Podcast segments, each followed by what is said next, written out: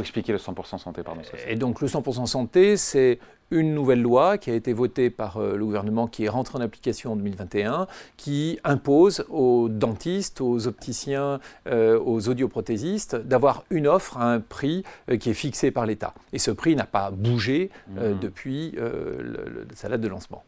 Et qu'est-ce qui cloche pour vous avec ce... C'est bien, parce que c'est un rempart quelque part contre la hausse des prix le 100% santé, mais pour vous, il faudrait le, faudrait le revoir hein? Sauf que ça a encouragé l'importation de ah. produits chinois, clairement, de produits chinois, même pas de produits européens, mais de produits chinois, parce que les prix qui ont été imposés font qu'on ne peut pas produire sur le territoire ni français ni européen les, les, produits qui nous imposent. Il n'y a pas de schizophrénie d'un côté de la part des pouvoirs publics, parfois avoir d'un côté euh, euh, faire vibrer le, le patriotisme économique, le Made in France, les relocalisations, et mettre une loi au bénéfice, encore une fois, des patients, de ceux qui veulent euh, se, payer des lunettes sans subir l'inflation, mais derrière, ça veut dire effectivement acheter chinois.